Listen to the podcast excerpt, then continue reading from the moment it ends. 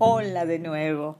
Disculpen el gran silencio, pero es que el torbellino de la vida parisina me hizo cumplir con múltiples obligaciones.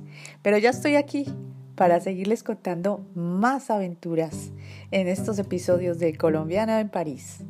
En el capítulo anterior les hablé acerca de cómo empezó la huelga en París, la llegada de la nieve y Edouard, el profesor de ojos verdes del Liceo Balzac.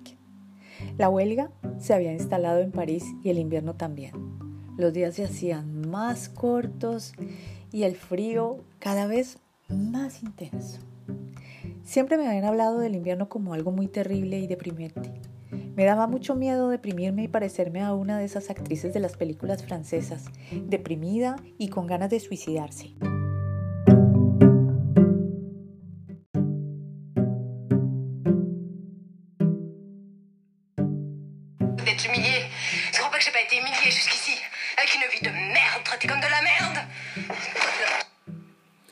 Algo así.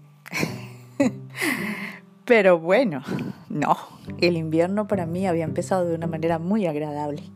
Pensaba en Eduard, en sus ojos verdes, su acento parisino y soñaba con volverlo a ver.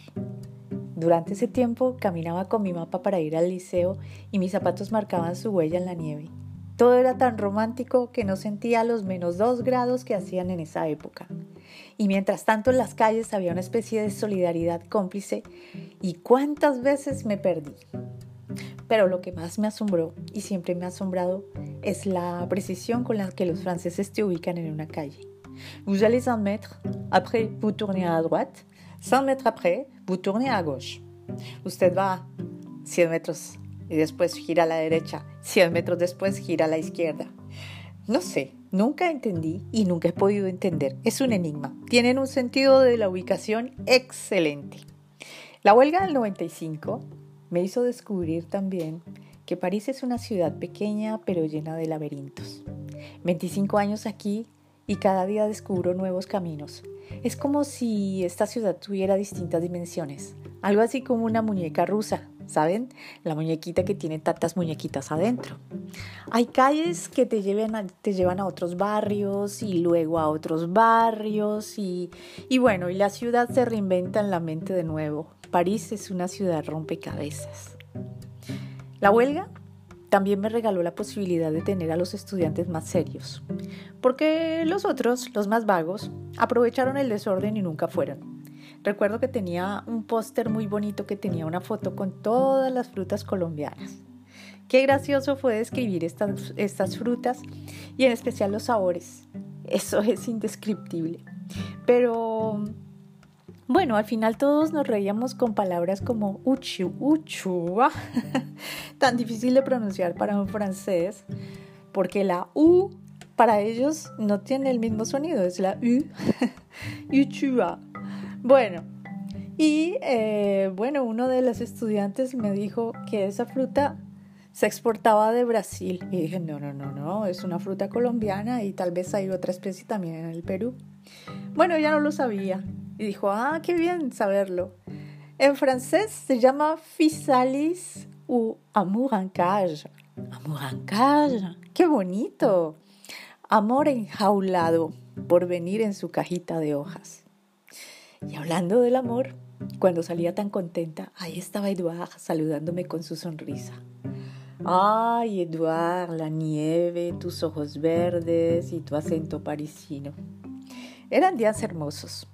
El liceo, los viajes de regreso acompañado de Edouard, esa timidez entre los dos y nuestro juego de adivinanzas sobre Francia y sobre Colombia. Los días eran tan hermosos que mi trabajo de babysitter con Jean Gabriel era mucho más agradable y me sentía menos torpe. Había menos oh la la la la de Madame Française. Una semana después, la huelga seguía y la nieve también.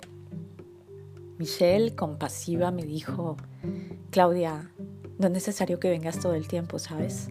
Te puedes quedar en casa y protegerte del invierno. Sé muy bien que en Colombia ustedes no tienen estaciones, así que, bueno, disfruta de la nieve, pero quédate en casa, es mucho mejor. Además, no vienen muchos estudiantes, así que hemos decidido que lo mejor es que no vengas y vamos a apoyar la huelga de profesores también. porque la situación en Francia no es muy buena y la huelga se va a alargar. Bueno, pues Edouard no lo iba a ver más, me pregunté yo, pensando. Bueno, por un lado, para mí era excelente poder descansar y no seguir caminando bajo la nieve. Pero me ponía muy triste de no volver a ver a Edouard. La huelga era interminable, así que el fin de semana me vi con mis cuatro amigos y les conté que Edouard me encantaba muchísimo.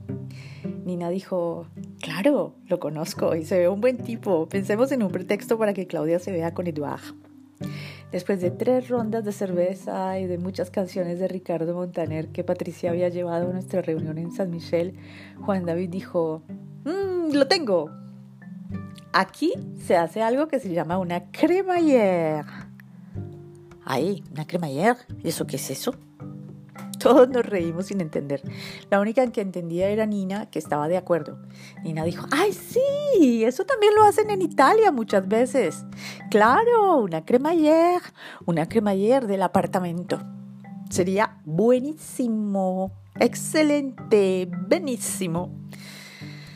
Pues, muchachos, una cremallère, dijo Juan David, es la inauguración de un apartamento, así como lo dice Nina. Aquí todo el mundo lo hace, se hace una reunión y cada invitado trae un regalo para el apartamento del que invita. A ver si conocemos a Eduard, Claudia. Ey, Patricia dijo, ah, ok, es como shower, pero sin bebé, pero con apartamento. Ya, entiendo. Ok, muy bien, lo dijeron todos así, al mismo tiempo. Llámalo, llámalo, llámalo, dijo René, y dile que vas a hacer una cremallera.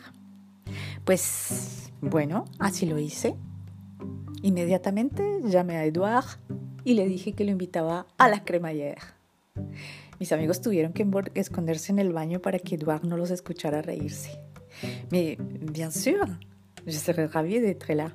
Me encantaría estar. Claro que sí, Claudia. Te espero entonces el sábado, Eduard, a las 7 de la noche. Bueno, y mientras tanto seguía cayendo nieve y seguía cayendo nieve. Y la huelga seguía y seguían las manifestaciones por todo lado. Y yo esperaba el día de la cremallera, el sábado. No se pierdan el próximo capítulo. Hasta pronto.